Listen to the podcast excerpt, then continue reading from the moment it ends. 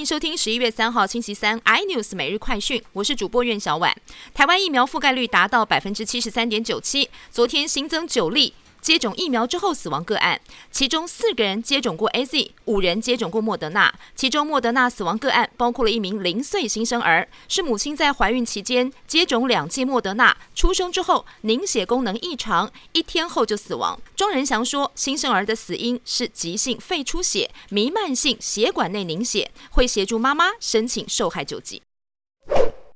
台北市的熊好券原定十月八号抽奖，但是一度因为预算问题迟迟无法上路，还有部分的台北市议员对附带决议有意见，最后交由台北市议会政党协商，终于决议通过。黄珊珊说，北市府都已经准备好了，熊好券将由台北市秘书长陈志明开会讨论公告时间。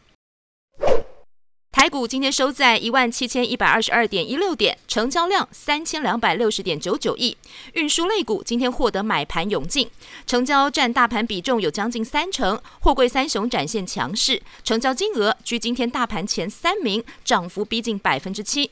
全球最大海运业者马士基预期，海运市场吃紧状况至少将持续到明年第一季，因为全球货柜的需求成长速度比先前预期还要快。